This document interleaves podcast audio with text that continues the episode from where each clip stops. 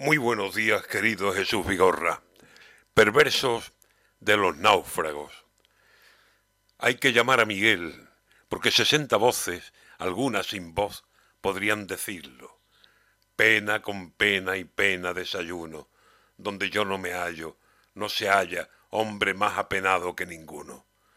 Como el crucero del hambre a las aguas entregaron, venían del país del hambre, ay negritud sin descanso, y en la costa italiana la muerte estaba esperándolos. Sesenta muertos de golpe, cementerio improvisado a las orillas del mar. Decía Antonio Machado que un golpe de ataúd en tierra es muy serio, y contando sesenta veces el golpe, sesenta veces el llanto, sesenta veces la nada, sesenta, sesenta espantos. El mapa del tiempo daba aviso de tiempo malo, nieve, lluvia, viento, frío, y estábamos preocupados, que nos va a chafar el puente, que a ver si llueve, ¿qué hago? Que tengo piso en la playa, no vayan a estropeármelo.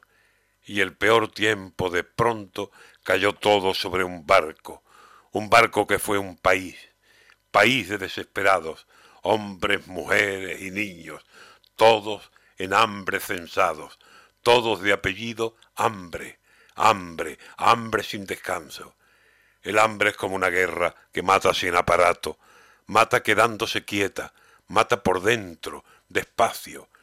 Nadie se explica por qué Dios está tardando tanto. Y en esta mañana fría desde la que se ve marzo, sesenta vidas de golpe, qué duro el hambre ha contado. A veces buscar el pan es peor que no encontrarlo, mientras las moscas engordan sisándoles el bocado.